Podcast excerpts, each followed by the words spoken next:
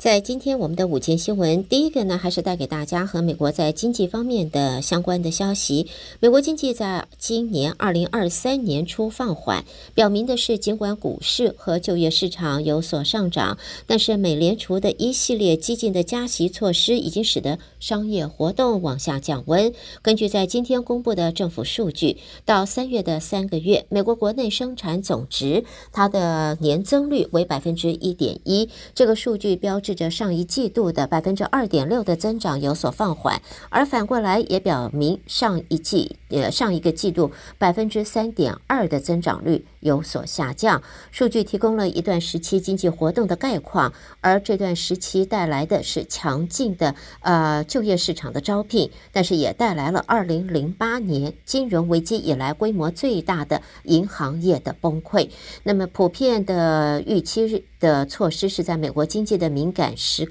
而在目前由 Fed 所执行的这个呃，在 interest 方面啊，这个加息的政策，目的呢是要削减通货膨胀，但是也有可能会使得经济放缓，并且会导致衰退。到目前为止，这个方法应该来讲是成功的抑制了价格方面的上涨，但是并没有达到就是 Fed 它的目标。与一年前相比，在上个月消费者价格上涨了百分之五，也延续了长达数月的物价上涨放缓，但是通货膨胀率百分之二的目标利率还是没有达到。那么上个礼拜公布的政府数据，美国三月份是增加了二十三万六千个工作，标志着就业增长还是很强劲，但是低于前六个月平均每个月增加的三十三万四千个工作。那么，美国二月份的零售的销售额，它是温和下滑，还是保持稳健？表明在美国的家庭还是保留了一些来自在 COVID 呃 pandemic 大流行期间的这个。储蓄下来的钱，嗯，说没有衰退，没有紧绷，呃，荷包不紧。那么现在来讲，还不能够说是不受影响。事实上，呃，在专家方面已经看到市场上面，尤其是在民生消费方面呢，现在一般家庭是越来的越谨慎，越来越小心。啊、就包括了即将到来的暑假，要就旅游方面呢，以往更多的时候是买飞机票啊，飞到各自的地方，但是现在呢，因为机票上涨，所以很多的旅游的计划也因此改为在国内开车旅游。那么，对于收入比较低的低收入家庭，现在对于民生方面、食品方面的呃。掌控消费的掌控是更受到了重视，因为对他们来讲是更体验到在通货膨胀对他们的冲击。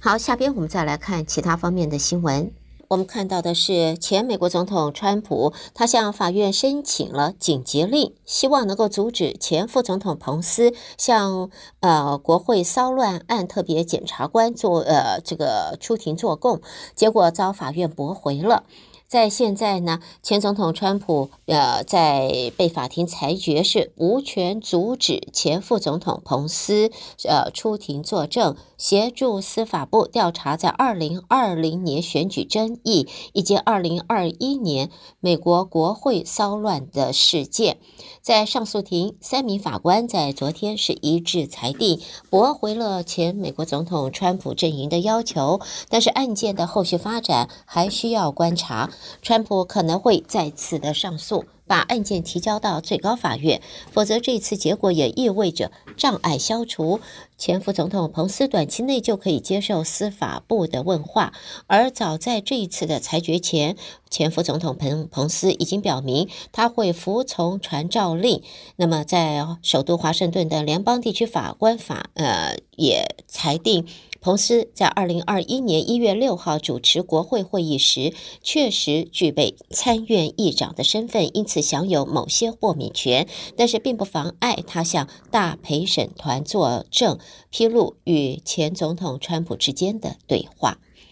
好，另外呢，也看到呢。迪士尼公司现在起诉佛罗里达州的州长桑德斯，指桑德斯在去年起发动了一场针对性呃方面的政府报复行动，目的则是在惩罚迪士尼公司公开反对。不准说同志的法案。迪士尼公司是在昨天起诉佛州州长桑德斯，说在迪士尼公司反对佛州去年所通过的一项批评者称之为不准说同志的法律后，桑德斯就发起了一场有针对性的政府的报复行动。那么，由桑德斯所任命的迪士尼世界的一个监督委员会，是在昨天宣布了迪士尼公司今年二月份所达成的协议无效。这些协议保留了迪士尼对 Orlando 附近它的主题公园所在地区土地的大部分控制权，而迪士尼随即就在佛罗里达的这是塔拉哈西的联邦法院提起诉讼。他说，除了提起诉讼保护他的演艺人员，他的客户和当地的开发伙伴免受一场无情运动的伤害之外，迪士尼是别无选择。也指责佛罗里达州政府把他的权力武器化，来对这家企业施以政治惩罚。另外呢，蒙塔纳州的共和党人掌控的州众议会以六十八票的表决结果，现在要求民主党籍跨性别众议员泽菲尔在今年余下的会期可以参与投票工作，但是不能够谈论正在审议中的各项提案，还有修正案。蒙大拿州共和党人掌控的州众议会采取了一项非同寻常的步骤。禁止民主党籍跨性别众议员泽菲尔在二零二三年余下的会期进入州众议会的会场，而在此之前，在议员们辩论禁止对变性未成年人进行性别确认护理的法案时，